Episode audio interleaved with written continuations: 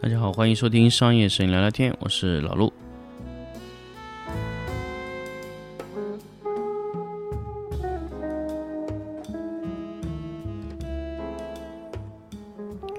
欢迎大家继续收听全新的一期商业聊聊天的节目。那么这一期呢，是我回到深圳的一段时间了。那么上一期呢，跟大家去聊到了关于呃高世元老师。那么后面。我其实，在第二天我就拜访另外一个摄影师，其实抱着另外一种心态。当然，高世元老师是属于七零后，那么这次我们拜访了一个八零后的摄影师，和我年纪差不多。这个摄影师在国内也非常非常有名，呃，叫陈家群。但是可能哈，可能大家真的不太清楚这个老师。那这个老师呢，他是主要是拍手表的，那么他在手表的拍摄上非常非常好拍的。那么这个老师呢，其实呃，我也是认识了很多年。也是属于什么叫面基？我发现我这次去的很多摄影师呢，也基本都是面基，包括，呃，很多的很多的一些老师，包括我们，还有我还有去见过徐闯老师，啊，如果大家对这个东西感兴趣，我会跟大家去分享。那如果不感兴趣，我就不说了，因为这个内容确实，徐闯老师也有非常多让我身上觉得非常非常有价值的东西，所以我会专门出一期节目来说一说我和徐闯的那一次见面。那么。陈家群老师呢，其实是我也是发现，我真的是神交很久，从来没有见面过。那这次刚好就面对面的去做了一次交流。那么陈家群呢，他是一个呃，可能跟我说跟我的经历真的很像，也是一个从什么都不会、什么都不懂的一个小白开始学学学，然后慢慢的变成一个某一个行业里面拔尖的一个摄影师。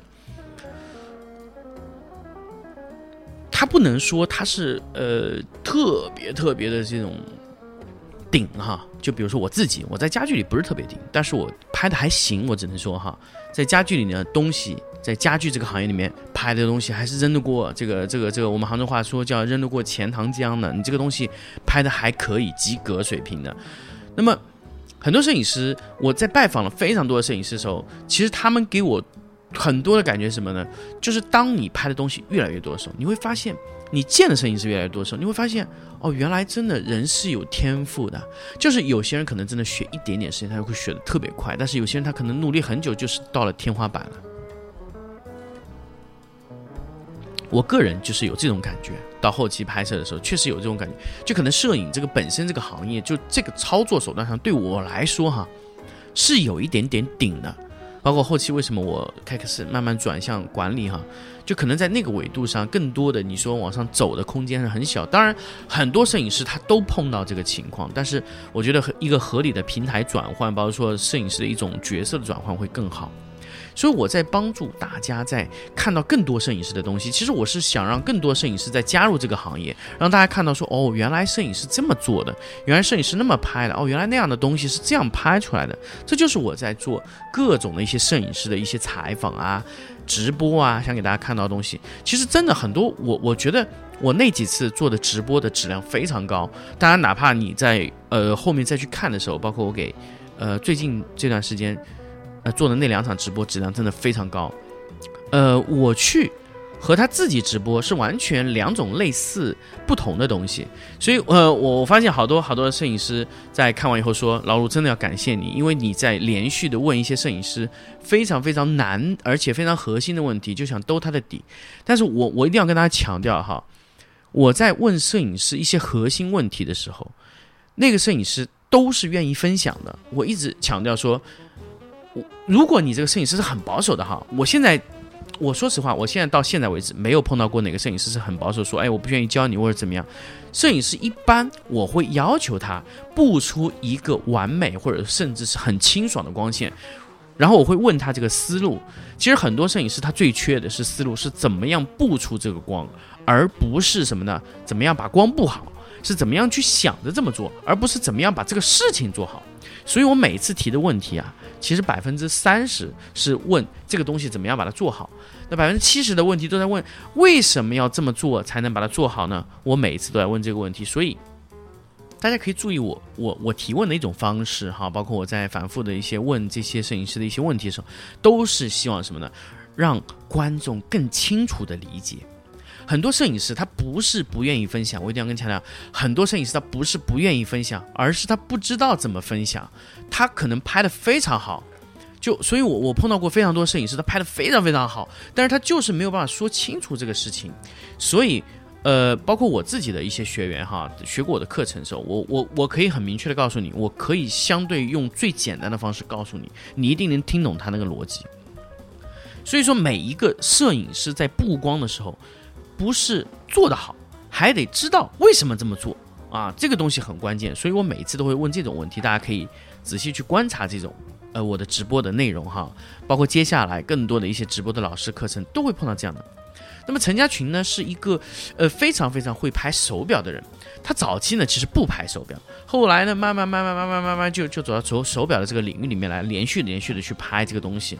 他是严冬的弟子，那么其实他也是属于严冬的隽永社的这么这么这么这么隽永弟子这么一说嘛。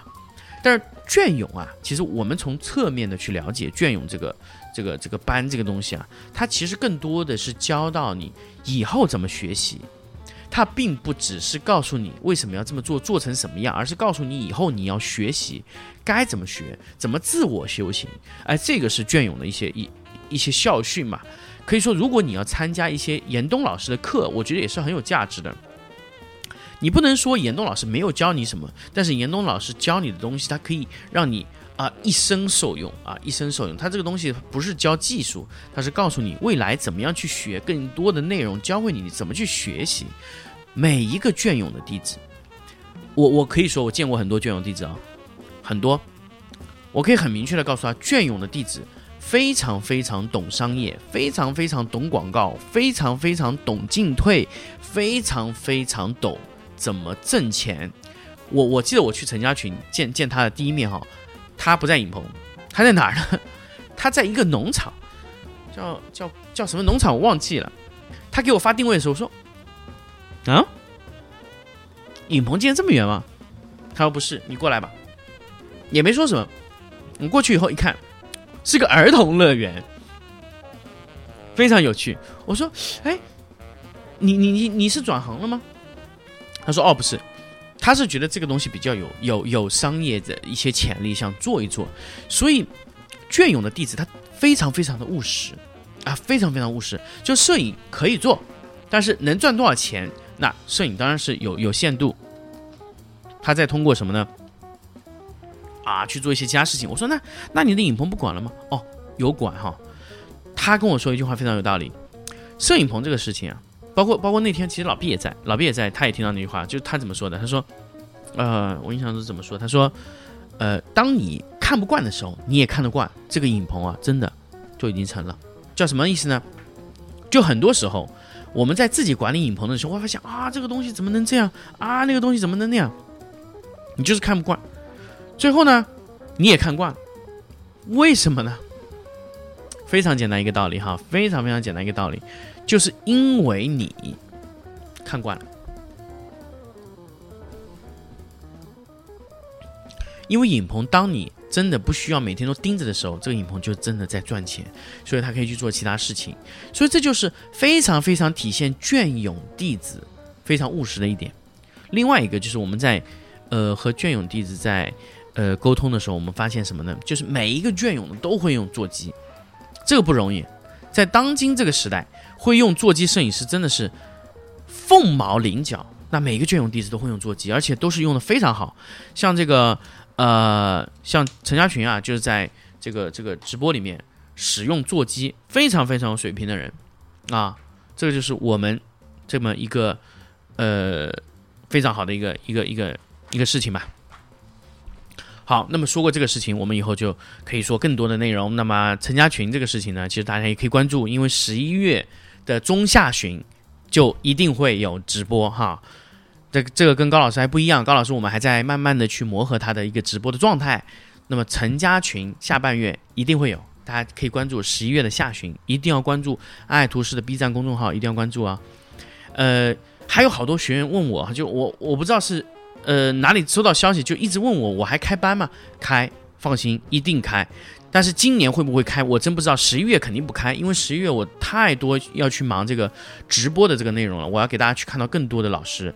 那么十二月可能会开，因为我也想给大家去做更多事情。很多很多摄影师问我说：“老陆你不拍吗？”还拍啊，拍的很少，会去拍一些呃比较贵的一些内容。另外就是问我：“哎，老陆你做做不做影棚辅助设计？”做，我一直在做啊。